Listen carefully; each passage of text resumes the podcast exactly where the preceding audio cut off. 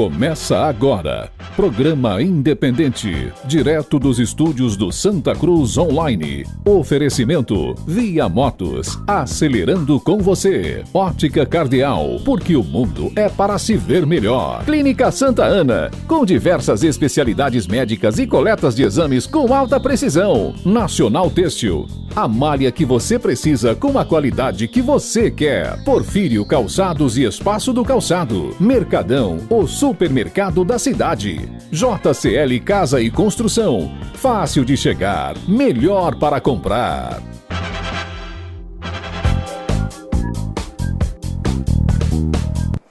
Olá, seja muito bem-vindo aos estúdios do Santa Cruz Online. Mais uma vez estamos juntos para falar e tratar de tudo aquilo que é importante na pauta da saúde, no poder, na política, no nosso cotidiano, enfim. É, várias pautas hoje já sendo abordadas nesse programa. Comigo você é, nos acompanha através das rádios Vale FM, Toritama FM. Um abraço, minha querida Toritama. E mais uma vez estamos aqui com as presenças de Ralph Lagos e Luciano Bezerra. Boa noite. Boa noite, Ney. Boa noite, Ralf Lagos. Boa noite a toda a nossa audiência na rádio Vale FM, Turitama FM, nas plataformas digitais.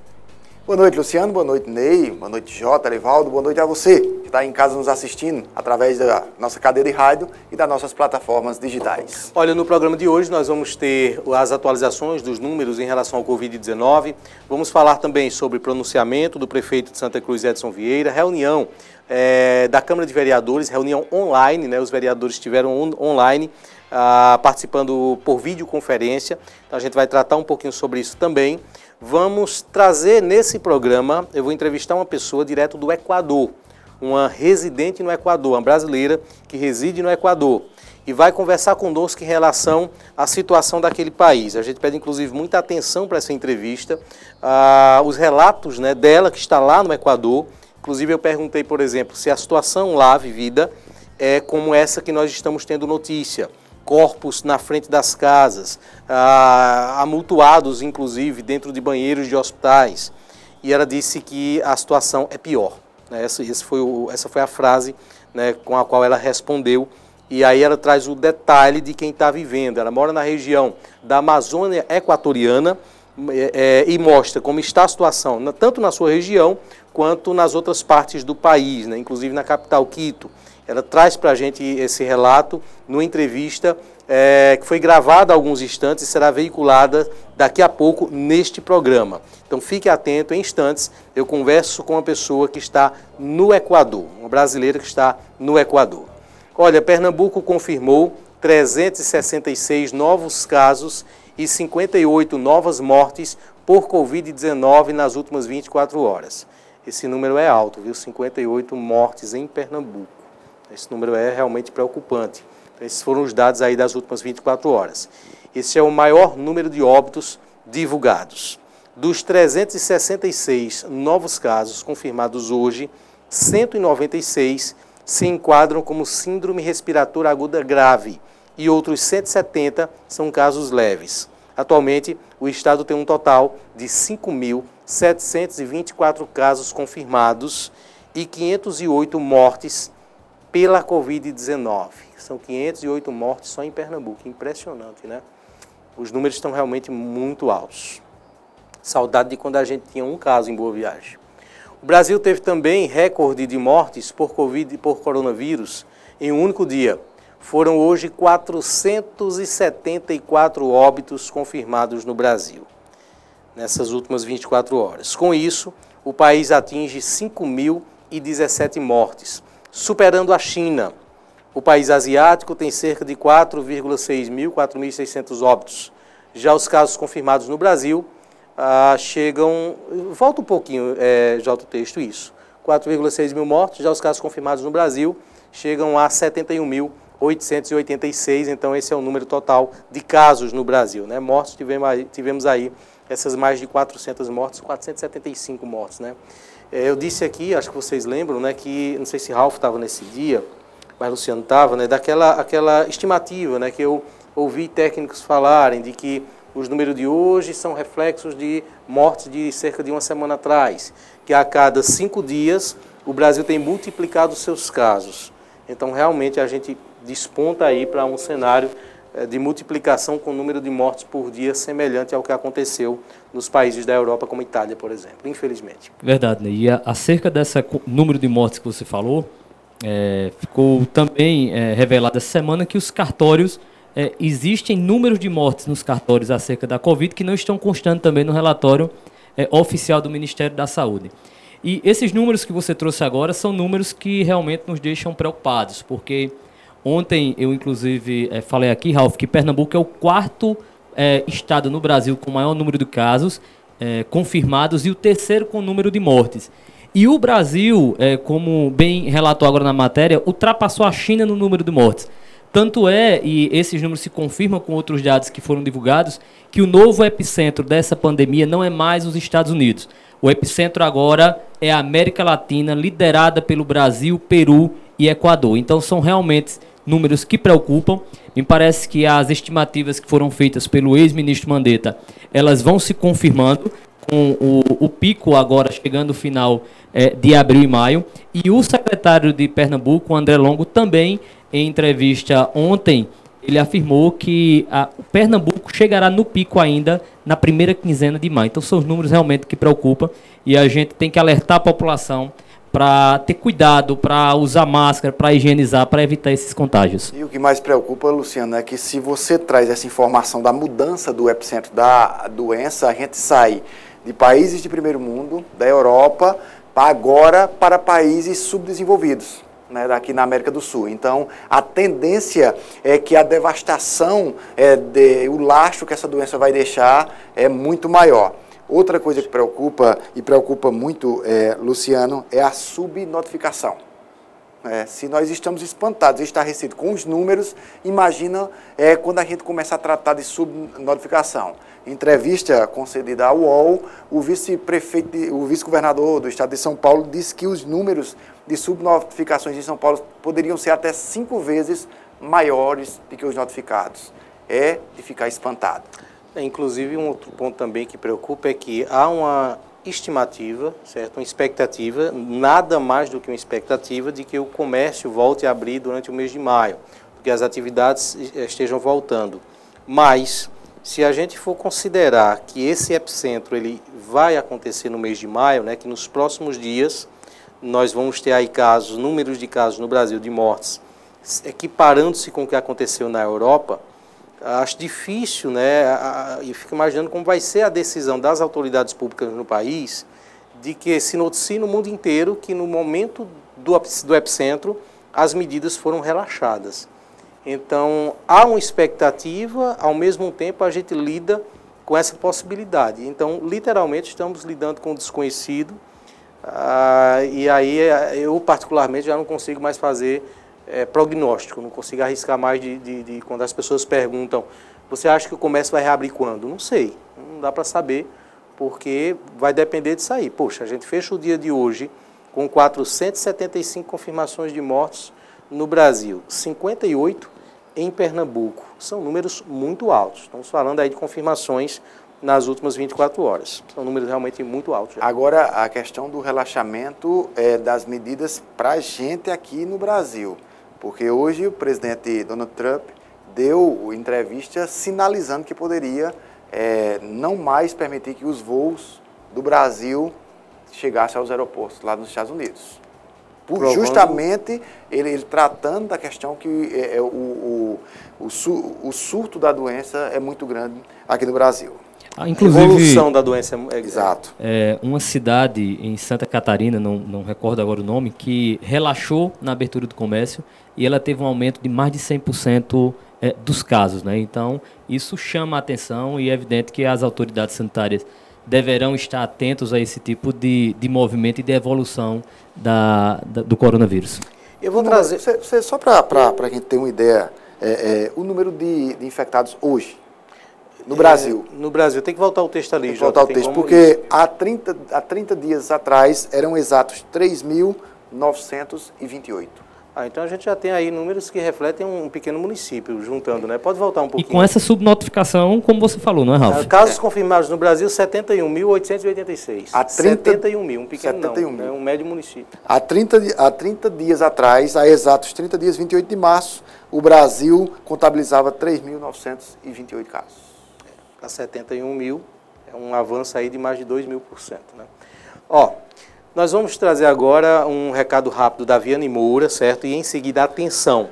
Eu converso com uma pessoa que está, um brasileiro, uma brasileira que está no Equador e ela vai narrar para a gente o que é que está vivendo lá. Então fique, preste muita atenção nesse vídeo. País vizinho ao nosso, da nossa América do Sul, passando por uma situação de caos sanitário, né? uma situação absurda o, o, o, enfrentada lá no Equador.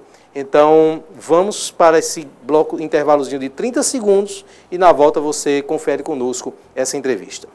E atenção, porque agora vamos falar de algo muito importante. A Viana e Moura Construções informa que ficou mais fácil de realizar o sonho da casa própria. E sabe por quê? Porque você realiza o sonho da casa própria, sai do aluguel e só paga a primeira parcela em outubro. É isso mesmo que você ouviu. A primeira parcela apenas no mês de outubro, hein? Aproveite esse grande incentivo da Caixa Econômica e realize o sonho sem sair de casa. Isso porque o processo de documentação está sendo feito totalmente online, claro, com condições que vão facilitar facilitar a sua conquista. Não perca essa oportunidade. Fale agora mesmo com a Viane Moura através do WhatsApp que está na tela, 992370538. Vou repetir o número para você anotar aí, hein? 992370538. Viane Moura Construções. Morar bem ficou mais fácil. A gente se confiou.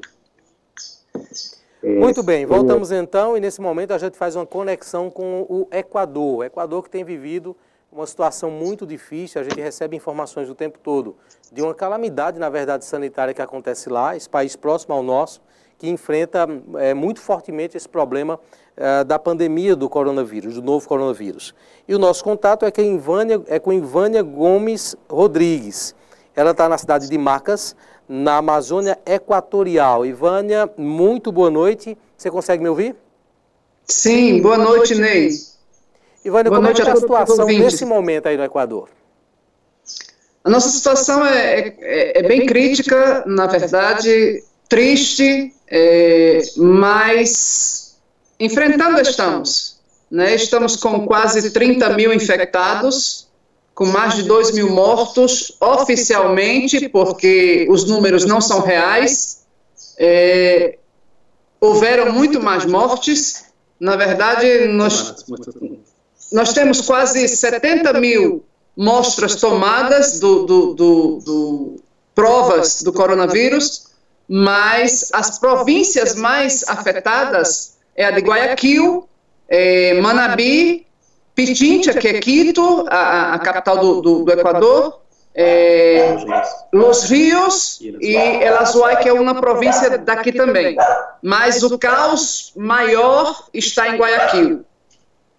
Ivânia, o que foi que aconteceu para que o país chegasse a essa situação de caos? O que é que faltou no Equador?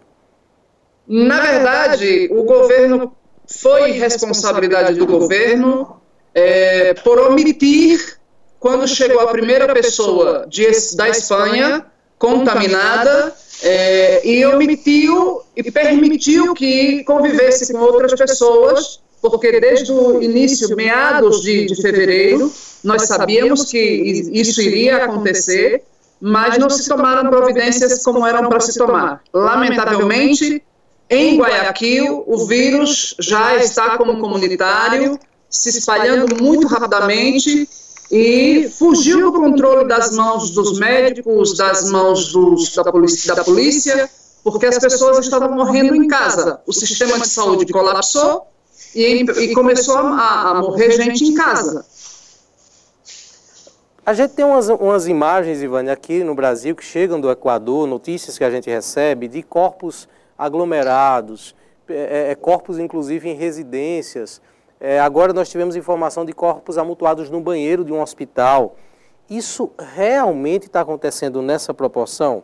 Vocês que estão Sim. vivendo aí, tem, tem realmente essa conclusão?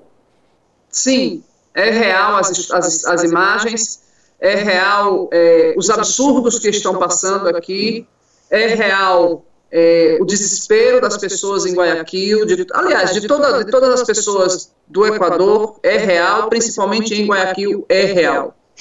Porque, ah, como o sistema de saúde colapsou, pessoas que estavam morrendo em, nas casas, justamente as, muitos familiares, para não se, se infectar mais ainda, porque também o sistema de, de retirar os corpos das casas não estava funcionando, começaram a colocar os corpos nas ruas e a queimarem os corpos, a incinerarem os corpos no meio da rua.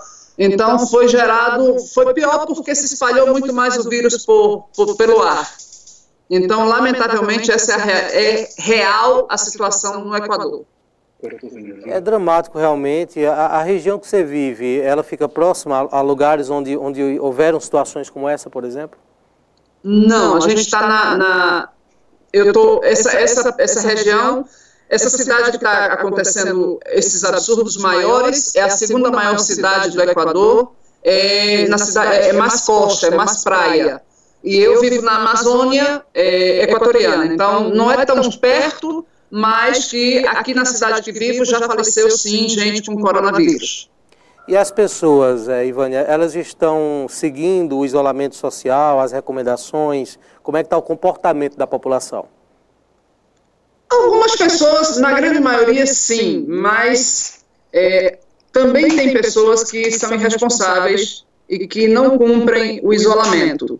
É, a polícia está fazendo o seu papel, porque aqui, como nós estamos vivendo um, um, uma quarentena que tem, perdão, que tem toque de recolher.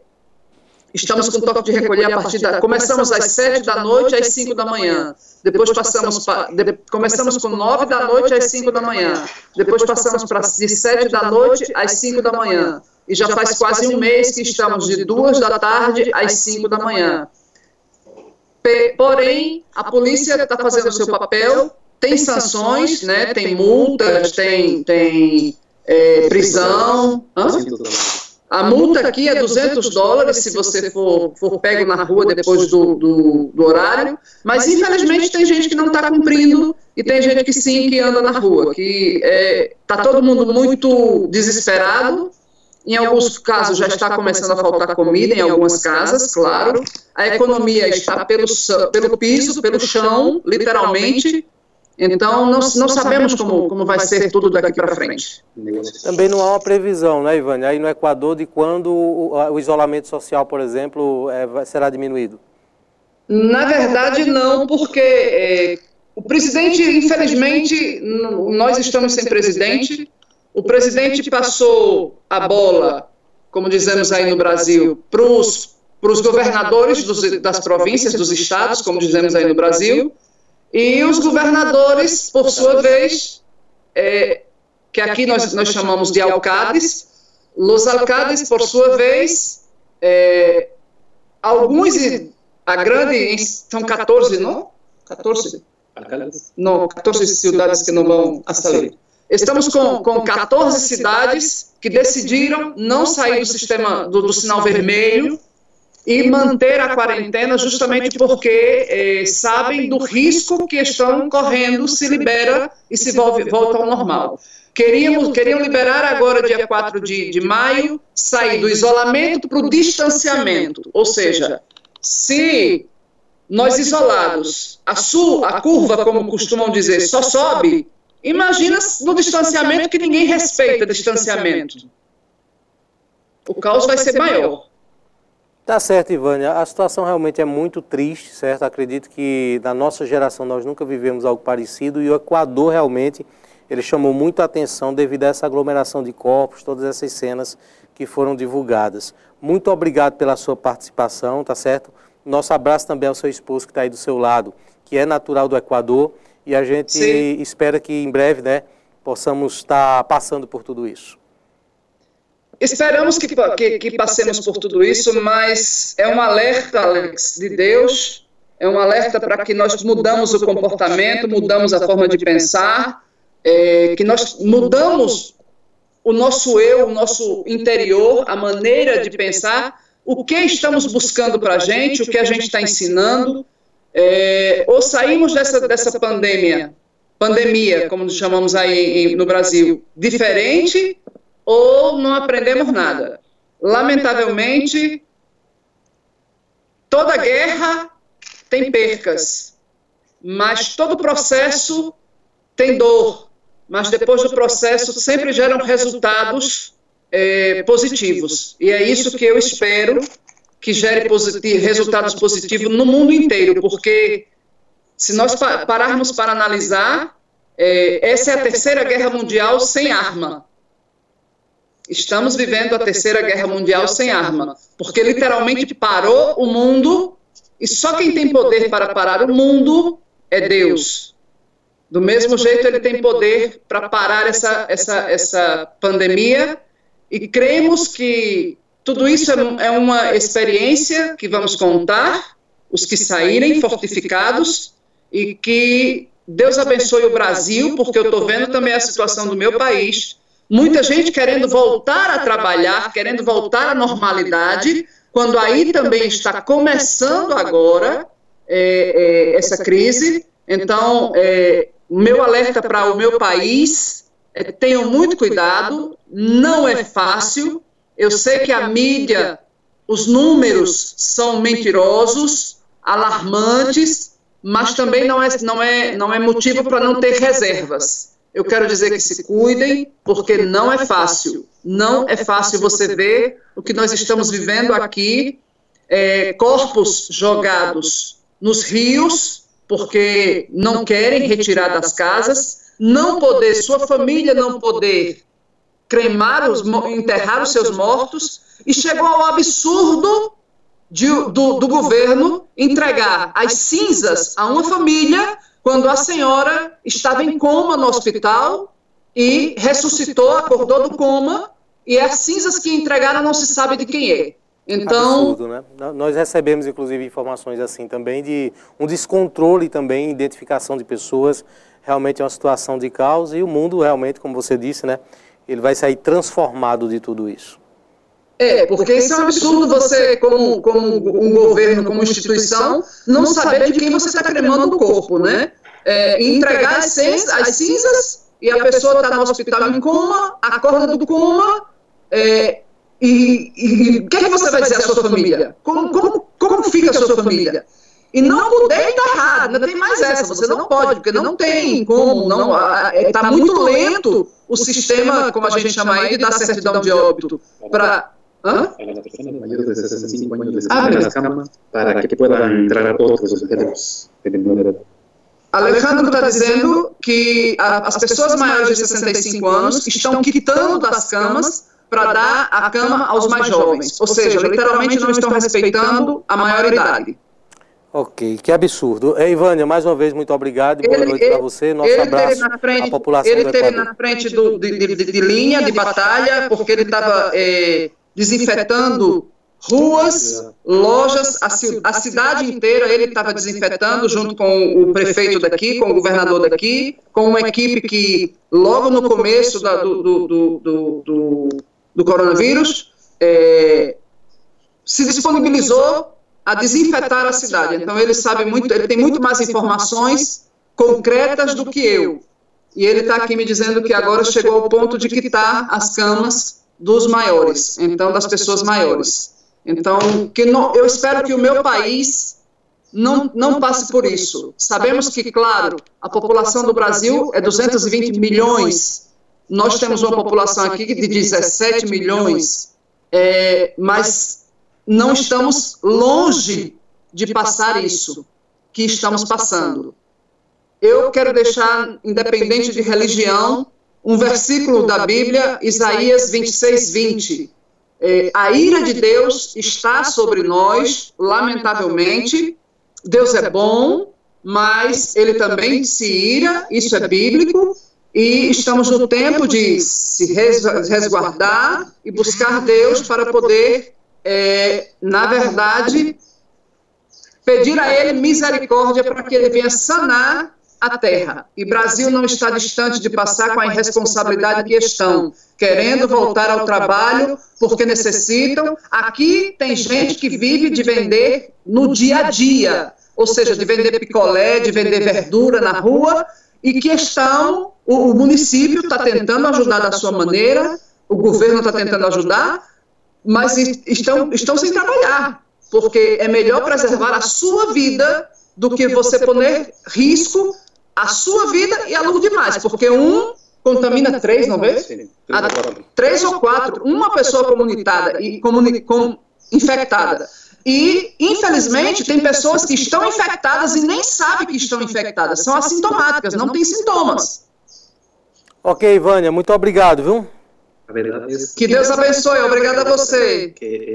Conversamos então com a Ivânia, ela é brasileira, mas está residindo né, lá no, no Equador e traçando pra gente, trazendo para a gente detalhes da situação que aquele país vive nesse momento. Nós vamos ao intervalo rápido, são 30 segundos, recado da Via Motos, voltamos em instantes. Precisando de reparos em sua moto ou bicicleta, a Via Motos espera por você. Nossas oficinas estão abertas para melhor lhe atender. A Via Motos, juntamente com seus colaboradores, tem tomado todas as medidas preventivas no combate ao coronavírus.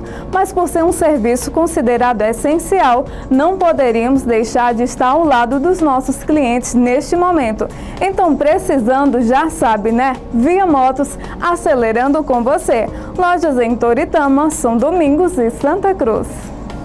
Muito bem, é, você assistiu, né? Acompanhamos aí a entrevista. Mandar um abraço aqui para Jefferson Lima, acompanhando a gente na Vila Vitorino de Riacho das Almas. Entrevista forte, né? Porque o relato, por exemplo, pessoas, um dos pontos que mais me surpreendeu, é, corpos sendo jogados pelos familiares nos rios, porque não há serviço de coleta, de retirada desses corpos. E aí os familiares ficam com medo de serem contaminados. São coisas fortíssimas, parece filme, né? Não parece que a gente está vivendo isso. E essa entrevista nós falamos com uma pessoa vizinha ao Brasil, né? no Equador, um país fronteira com o nosso.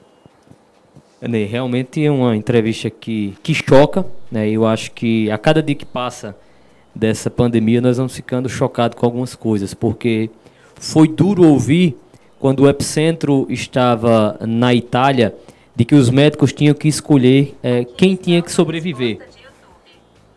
Tá vendo aí? Minha, o YouTube respondeu agora. Minha assistente remota.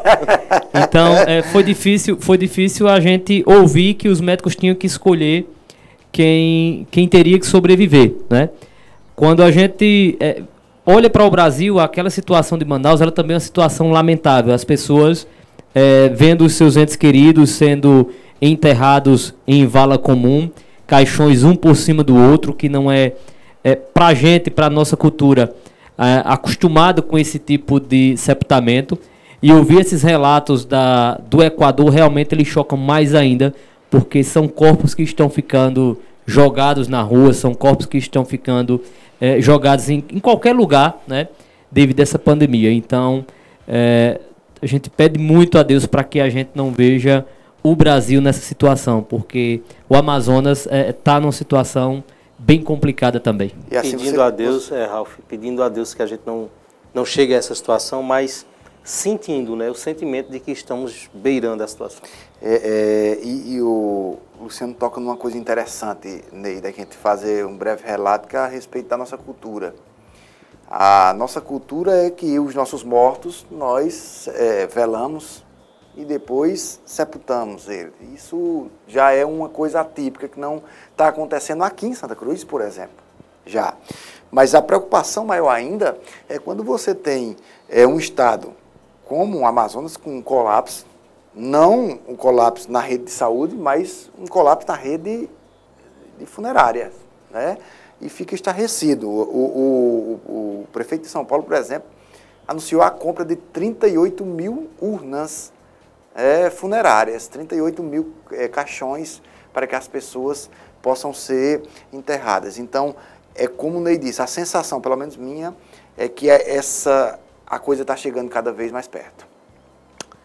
É isso. Olha, voltando aqui à nossa pauta, né, dá um tempinho ali só para o Jota preparar as informações. E daqui a pouco nós vamos trazer nesse programa, fique atento, a continuidade daquilo que estávamos falando ontem.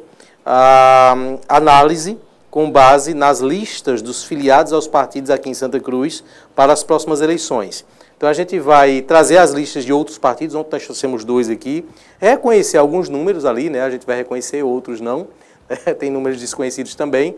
E Luciano vai fazer aquela previsão matemática e a confirmação astrológica de quem vai ser eleito e não astrológica, vai. Astrológica foi boa.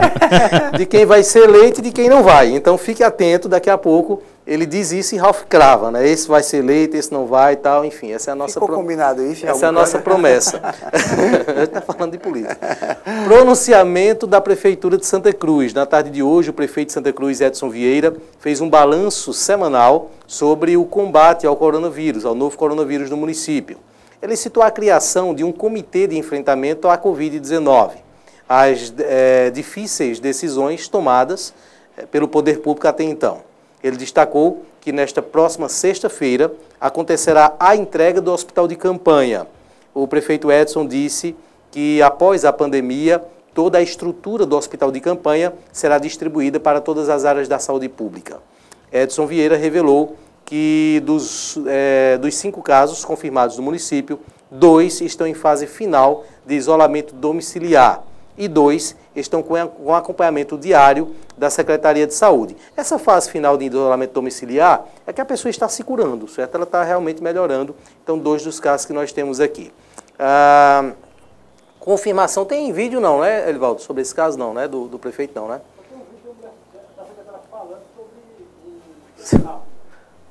Os testes rápidos. Eu trago isso agora? Vamos trazer então? um trecho da fala da secretária de Saúde, ela falando sobre a aplicação de testes rápidos aqui no município. Vamos acompanhar. O teste rápido, eu vou passar para vocês algumas orientações que são seguidas através de orientações do Ministério da Saúde, do COSEMES, entendeu? Em relação à utilização do teste rápido. Quem faz o teste rápido hoje no município? O teste rápido ele é feito a partir da, da notificação da solicitação do profissional médico, certo? Serão disponibilizados os testes para os, os, profissionais de saúde, de segurança pública e para os pacientes internos na nossa unidade.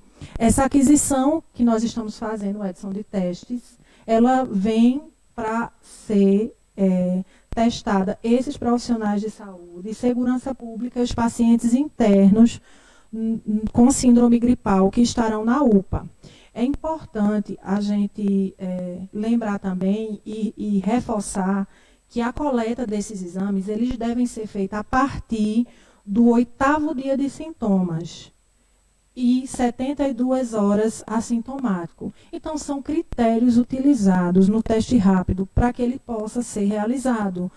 Que é, não é um teste para ser feito indiscriminadamente e existe também, eu acredito, é, que todos estão acompanhando na mídia como está a, é, a, situação no país em relação à dificuldade de aquisição do teste rápido. Então, é importante a gente é, seguir notas técnicas, que o município vem seguindo essas notas técnicas do Ministério da Saúde, para que a gente seja efetivo nessa, é, nesse combate, certo?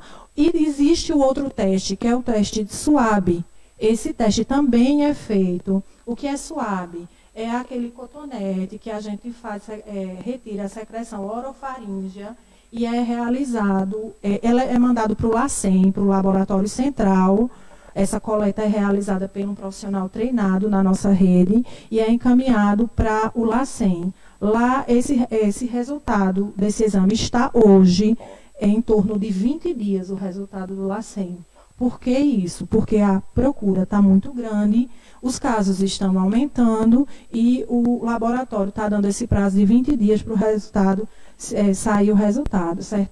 Em caso de óbito, a coleta ela deve ser feita, ela deve ser feita é, no máximo até 12 horas pós-óbito. Eu já estou passando essas informações dos exames porque acredito que surgem muitas dúvidas e aí a gente precisa colocar isso em pauta e discutir e estar tá passando essa informação para todo mundo. Muito bem, né? esse pronunciamento da secretária, houve também o pronunciamento do prefeito, acredito que semanalmente, talvez, né, periodicamente, deverá haver essa, essa, esses pronunciamentos né, aqui em Santa Cruz do Capibaribe. Vou trazer um recado rápido da JCL Casa e Construção, 30 segundos e voltando falando sobre também a reunião online dos vereadores. Daqui a pouquinho a gente fala sobre isso. Em cumprimento ao decreto estadual e visando a saúde de seus clientes e colaboradores, a JCL Casa e Construção continua com suas lojas físicas fechadas. Mas você pode contar conosco em sua reforma emergencial ou reparos na sua casa. Entre em contato agora mesmo através dos nossos canais de atendimento online em Santa Cruz do Capibaribe, pelos fones 3731 2966 e 3731 2048. Em Caruaru, através do 996 34 47 27. JCL Casa e Construção.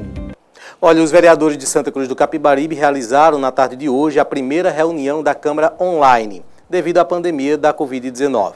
Entre os assuntos debatidos estiveram requerimentos para o combate à disseminação do novo coronavírus, além da falta de abastecimento de água em alguns bairros do município.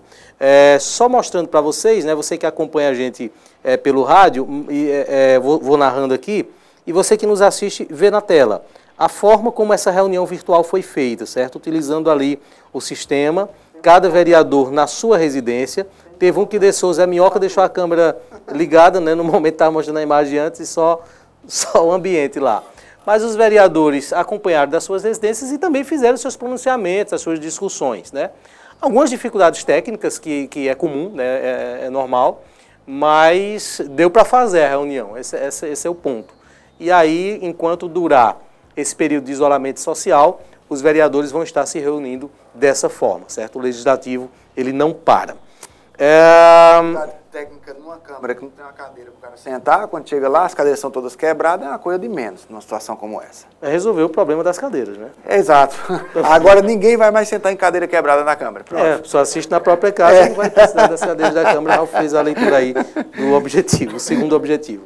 É, vamos trazer agora os, as informações e voltar a trazer aquelas listas aqui que nós trouxemos ontem dos partidos políticos, certo? Do, dos filiados é, separamos filiados 2020 para mostrar ali aquelas pessoas que realmente entraram com a pretensão ligada a esse ano. Descobrimos ontem é, coisas que a gente não sabia antes de ver as listas, por exemplo, que foi confirmado inclusive no blog do, do, do Marcondes, não é isso, Luciano? Isso, Marcondes Moreno. A confirmação do Robson, candidato, pré-candidato, que era pré-candidato a prefeito, filiado ao partido que o Alain vai concorrer.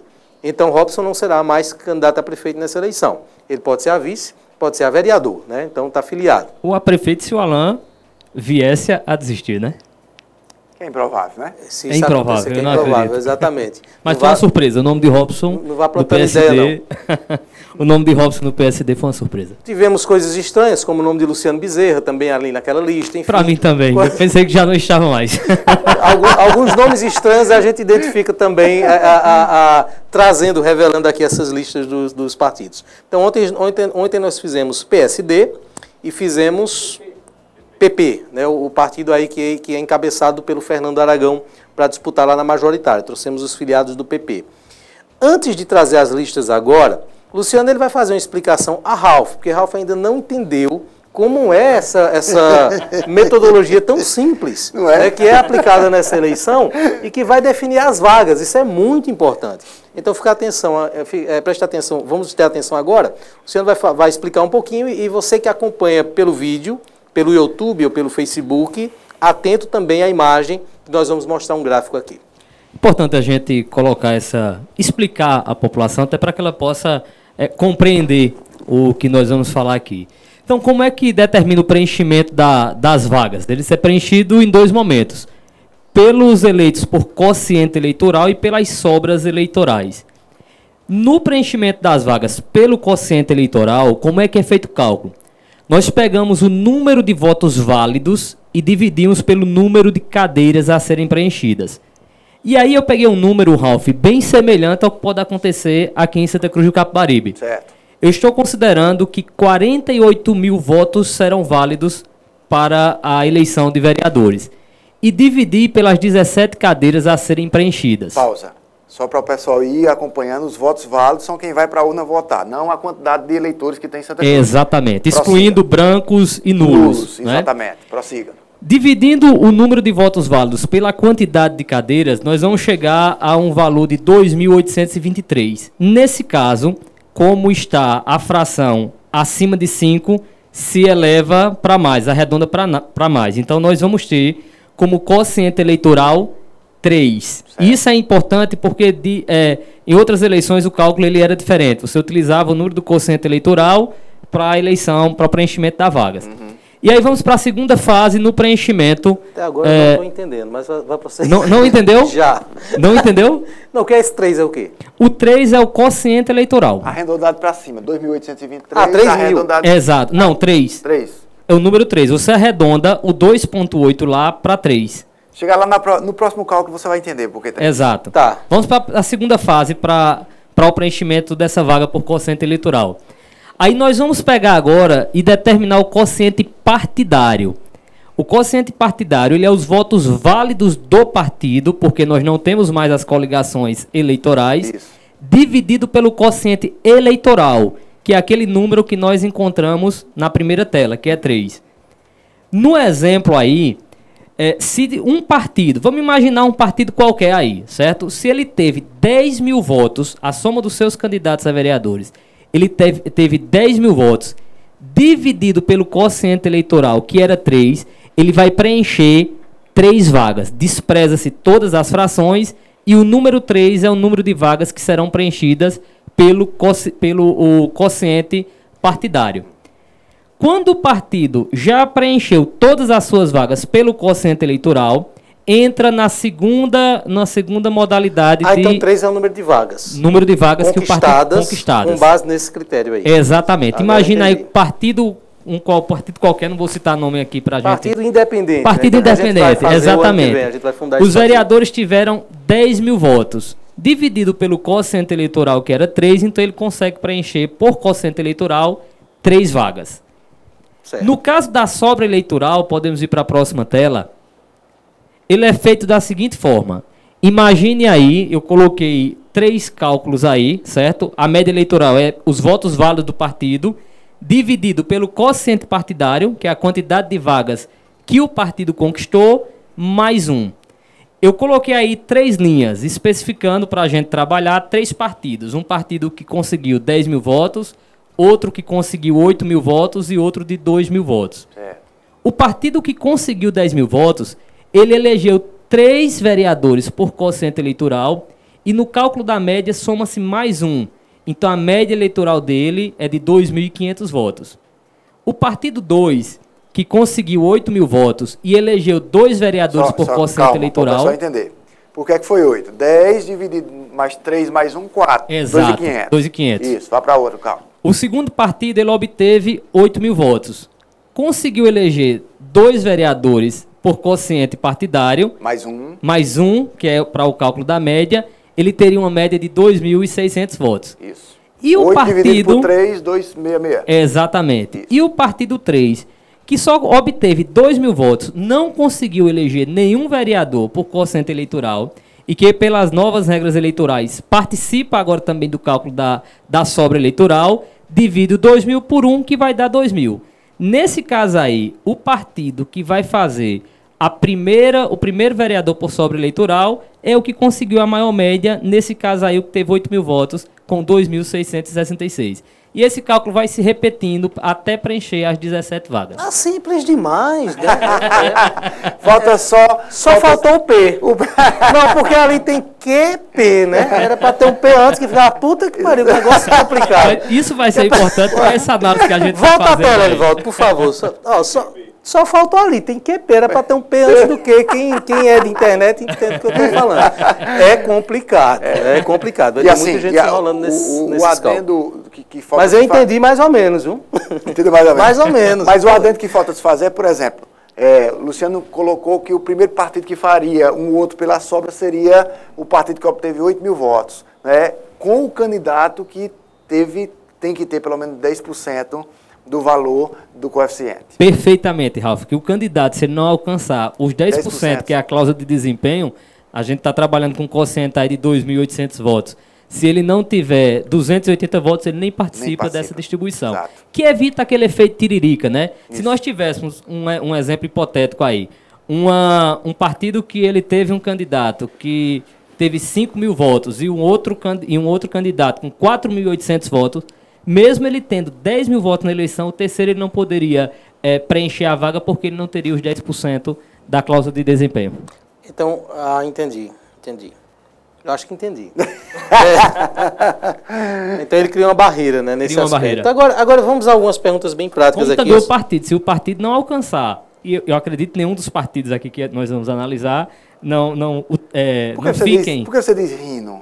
Eu podia sa- saber o porquê. A primeira pergunta, por que quando você diz assim, eu acredito que, alguns, que todos os partidos vão alcançar, você diz rindo? Não, eu devo podia porque saber a por lista que, a Aí eu lista que tenho eu vi, vontade de rir todos vão eu ultrapassar. É porque você deu uma risada, eu fiquei com vontade de rir. Mas esses comentários. Mas faça a pergunta. Um, um partido, para que ele faça uma vaga, somando os votos de todos os candidatos que estão naquele partido, é possível presumir qual o mínimo de votos para ter uma segurança, né? Claro que tudo pode Sim, acontecer, sim. mas para ter uma Volta, segurança. por favor, a primeira tela lá da. Isso. Pra, o que o partido, nessa, nessa leitura, para que ele possa ter a segurança de que ele vai fazer uma vaga, nessa hipótese de 48 mil votos válidos, Nesse ele deveria cenário, ter. nesse cenário, Nesse né? cenário. Ele teria que ter, no mínimo, 2.823 votos para eleger um vereador por quociente eleitoral. Voto, pode botar a imagem para cá, viu? É voto pra caramba, né? É voto pra caramba, não é fácil não para uma, uma coligação. Vamos trazer aqui... A- A pergunta, para ficar claro para o ouvinte também, que está se falando muito em sobra, sobra, sobra, sobra. O partido, e aí, eh, eh, Luciano, explicar para nosso ouvinte internauta, o partido que, por exemplo, eh, obteve apenas 2.600 votos nesse cenário, ele participa da sobra também? Participa. Volta na, na terceira tela, por favor. Veja, ó, fique interessante que você está dizendo. Se o partido teve 2.600 votos, pega esse terceiro exemplo aí do partido que teve 2.000 votos. Certo. Ele vai participar da sobra. Mas veja, se um partido que tiver mais votos, mais, na média eleitoral, mais votos que ele, preenche a vaga primeiro. Então, se o partido tivesse 2.700 votos, aí participaria primeiro no exemplo que nós temos aí na tela. Ok. Gleicinho tá mandando um abraço aqui falando da elegância de Ralph, Opa, né? Um obrigado. abraço, Gleicinho. Obrigado, abraço, Cleicinho. Ah, Luciano Dina está acompanhando a gente também. Júnior Lins, né, falando aqui, ah, também mandando recado aqui, comentários. Enfim, um grande abraço né, ao pessoal que está acompanhando a gente através ah, do Facebook. Eu vou fazer o seguinte, eu vou trazer partidos que estão menores nessa eleição, estão com poucos candidatos, para a gente ver primeiro quem serão esses potenciais candidatos, falar um pouco também sobre as chances aí de cada um. Vamos ao PT? Tem como, Elivaldo, trazer o PT? Vamos à relação dos filiados ao PT. 2020 não, tá, tá vários aí, né? Vários anos, né? Isso, vários anos.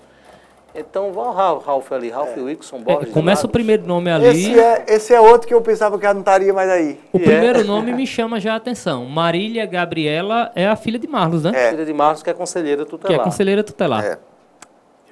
E aí a gente não tem a confirmação se ela será candidata, viu? Só para deixar claro para o nosso ouvinte, para você que nos acompanha, o fato do nome da pessoa estar na lista de filiação não quer dizer que ela seja candidata nessa eleição. Mas quem se filiou agora para 2020 tem uma possibilidade alta, né? É diferente do amigo Ralf, que já está lá desde os primórdios do PT, há bastante 2011, né? tempo. Isso. Então vamos lá. É, Tem mais algum nome conhecido aí? Novidade, me parece aí apenas. A Elieudes era a presidente do sindicato, né? Do PT, mas também. ah, Euclides. É Euclides, né? Elias? não, eu digo lá no final. Elieudes Bezerra dos Santos. Ela. É professora, né? É. Me parece que é a surpresa aí. Laércio Glicério, tá ali? Laércio Glicério. Ah, é. Mas não, não, tem, não tem composição para uma chapa de, de muitos votos, não, né? Eu, a surpresa para mim foi só o nome de Marília, mas é, acho que acredito que o Marlos é, É candidato. é candidato, então. O Diomedes é o grande nome, não é isso? Dessa, dessa eh, chapa. Né? Que, que- chapa não, né? Desse partido, que agora não tem mais é chapa, formação de chapa, é o partido. Erivaldo Silva é o Erivaldo Silva radialista? E é? É mesmo? Mas ele vai ser candidato? Não vai ser candidato, só, só colocou o nome, né? É, interessante, é interessante é, é, é, Ney, essa sua é, é, colocação. Para mim, a postulação de, de- da, da conselheira é, Marília é, no PT é uma, uma posição para Marlos de uma, uma segunda possibilidade. Qual? né? Ele está no PSB, né? Ele está no PSB. Se houver possibilidade de uma composição, por exemplo, do PSB com o PT, ele poderia estar com uma pessoa que ele sentaria na mesa de negociação postulando uma vaga a vice, por exemplo. Eu diria outro cenário, não sei se ele é muito hipotético, mas do PSB não, não dá legenda a essa turma. Mas a vereador vai dar. É, vereador aí seria vai, algo é. né, que iria desbancar muita gente. É. A gente traz inclusive a lista do PSB então daqui a pouco. Mas a leitura, é... a leitura de Ralph foi interessante mesmo numa, numa composição de majoritária, talvez o nome de Marília ela entre aí realmente na. Se não, é evidente nós temos o nome de, de Augusto, não, pelo menos é o que se fala que Augusto comporia essa, essa chapa. Mas o que dizem os astros sobre a eleição de Diomedes? Veja, se nós pegarmos por base aquelas. Pergunta, os legal. astros, né? É o que é que dizem os astros? E eu caí, Ralf, bonitinho aqui, quando ele falou o que dizem os astros. Responder dentro é, da pergunta, porque contestou é, nada. Pegando, pegando os números que nós apresentamos, é, acredito que a, o partido ele terá que ter mais de 2 mil votos para que ele possa realmente entrar ali numa disputa dessas sobras eleitorais. Fora e é disso, difícil, né? Considerando é, é difícil. os votos que Diomedes teve na última eleição e considerando que o pode voltar a imagem para o aberto, Elivaldo, considerando que não há outros nomes né, de, de muita força no PT, sendo realmente necessário alcançar aí dois mil e tantos votos, realmente é, é algo bem difícil. É uma eleição ela traz novas regras, né? Então, realmente, ela é, por um lado, ela dificulta muito a, a eleição de, de algumas pessoas. E assim, a, a, outra coisa interessante a se colocar é quando o Ernesto sai do PT para o, PS, para o PCdoB, é justamente na possibilidade de dar alguma é, chance real ao Diomedes de ser reeleito. Né? Porque eu particularmente acredito que o vereador Ernesto tem, tem um, um capital é, é, político maior do que o, o vereador Diomedes. Então, os dois no PT, dificilmente o PT com, com a cauda, como é que, a, que a gente chama de cauda, é, é, faria dois vereadores, com a cauda como essa faria dois vereadores, e aí o Diomedes fatalmente iria para uma eleição só para o sacrifício mesmo, sem as chances muito remotas de ser reeleito. É, vai, essa eleição, ela, ela realmente ela vai ter candidatos que vão estar num duelo muito difícil muito difícil. Diomedes, nesse caso, é um deles. Vamos trazer, o risco de ter ficado no PT foi muito grande, né? Vamos trazer a lista do PSB, né, para saber como está. O PSB que encabeça aí no, na majoritária tem o Elinho Aragão, a perspectiva de ser candidato a prefeito, mas essa é a lista aí dos filiados, né? A gente vai identificando aí alguns que podem vir a ser candidatos a vereador nessas eleições. Não volto a dizer, não quer dizer que sejam, né? Mas foram filiados aí dentro do prazo, né? E, e, e há Débora Kumaru. Débora Kumaru. Débora Kumaru. Diego Aragão. Diego Aragão, de, de há uma Gomes. possibilidade de Diego Aragão, porque o Júnior Gomes não será candidato nessa eleição. Diego então, Aragão é, é, diretor do Detran. Isso, diretor do Detran. A Zaneta é a mãe de Augusto. Eu não vejo mais outros. Tem, vereador, tem outras listas, né, Livaldo? Outra, outras partes ainda? Léo Figueiredo, né? Um, um, nome também aí. Léo Figueiredo há uma possibilidade, viu? Há uma possibilidade de Léo Figueiredo ser candidato no, numa, numa, é, numa situação que Toninho estivesse impedido pela Justiça Eleitoral de ser. Mas dizem as más Aragãozinho, línguas... né? Tá ali também como... Dizem as más línguas, Ralf, que mesmo, mesmo não havendo questões é, legais, mas, por exemplo, os votos do Galego de Mourinha é, tirariam as, muitas possibilidades aí para o Tonho do Pará. E aí, aí ele analisa o cenário também com a possibilidade do sobrinho, né, que é o Léo, ser o candidato a, a, a vereador também por essas dificuldades. Não estou falando que isso vai acontecer, estou falando que isso é especulado, né? Há essa especulação. Tem outra parte do PSB, Elivaldo? Só aquela. Bota de novo o PSB, eu estou achando o PSB. Cadê os vereadores aí? José Augusto Maia Júnior, né? É, é, é o Augusto Maia. Elinho Aragão, que vai ser o, que é o pré-candidato a prefeito. Agora, Aqui aí estão só as filiações de 2020, né? 2020. O Tonho do Pará não está aí, o Júnior Gomes não está ah, aí. Ah, sim, esses se filiaram antes de 2020, né? Ah, então tá certo, esses aí são os novos. Ok, né? Vamos mais alguns? Vocês têm aí alguma sugestão para a gente já, já trazer? Acho que o, o, o PC do B, de Ernesto. PC do B, vamos lá, PC do B. Pouquíssimas pessoas em 2020, em 2020, né? Significa aí que são as pessoas pretensas mesmo a uma eleição agora. E aí é, é aí onde o vereador, apesar de achar que o vereador Ernesto Maia tem um capital político para brigar é, por uma cadeira, ele demonstra fragilidade. na, na entrada do colocação PCdoB, de pessoas. Na né? colocação de pessoas. Só Não da só pela família quantidade. aí tem metade ou mais. Exatamente. É, é Rita é cunhada, Ricardo é irmão. Cadê aqui na frente? João é sobrinho de Ernesto, Ernesto é ele mesmo, Ernesto. Então. Foi bom é, você avisar. É. Então, e fora que tá Pedro Henrique Feitosa Maia, Luísa Carlos. É, Luiz sobrinho, me Carlos parece Bezerra, que sobrinho, ou é filho. é, é filho, acho que é filho de Ernesto. Então, a, a, a fragilidade Pedro Henrique, acho que é que filho. o Ernesto é, demonstra não só da quantidade de pessoas, mas quem ele colocou, pessoas familiares a ele. Por exemplo, Ernesto falava em várias pessoas que ele iria filiar o PCdoB que acabaram indo para o partido lá do filho do, do presidente da República, que hoje também é o partido do Thales e do Zé Augusto. Agora, De- volta- volta à lista, é, Elivaldo. Flávio De- e Carlos Bolsonaro, né? Exatamente. Republicanos. De verdade mesmo, tem alguém fora o Ernesto que pode ser candidato aí?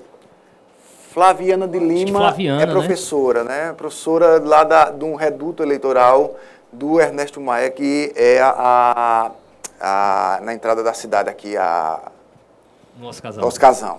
Isso. É, mas aí é- é- parece uma parada solitária também, né? É. Esse Douglas da Silva Souza seria o, o popular Douglas Bombom, é?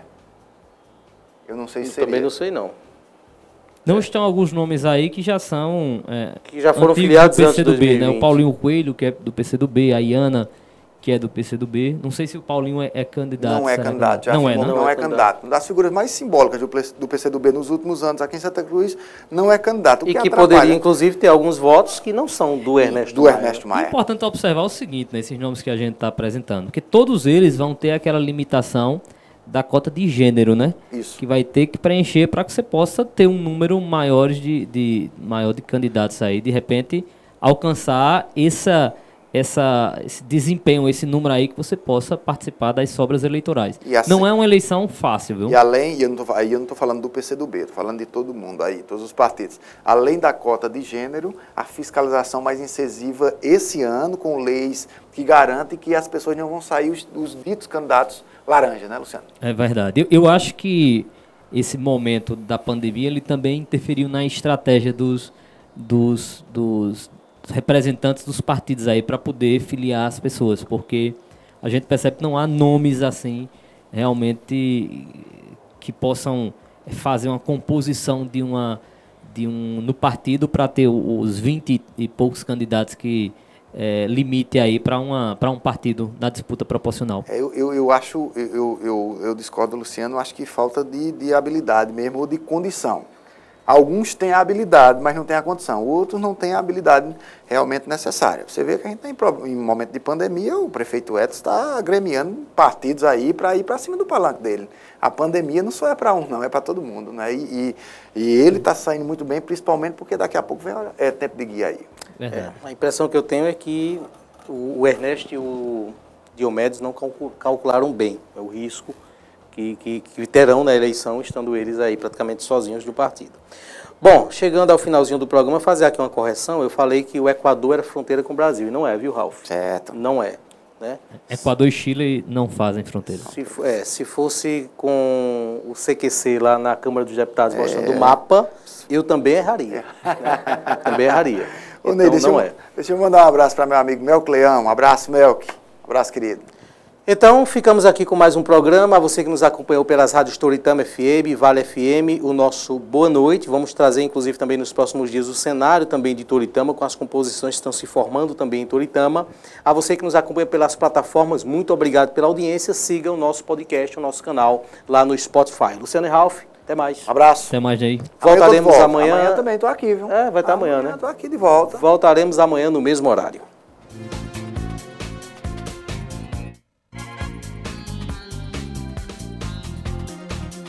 Programa independente, direto dos estúdios do Santa Cruz Online. Oferecimento: Via Motos, acelerando com você. Ótica Cardial, porque o mundo é para se ver melhor. Clínica Santa Ana, com diversas especialidades médicas e coletas de exames com alta precisão. Nacional Têxtil, a malha que você precisa com a qualidade que você quer. Porfírio Calçados e Espaço do Calçado. Mercadão, o supermercado da cidade. JCL Casa e Construção. Fácil de chegar, melhor para comprar.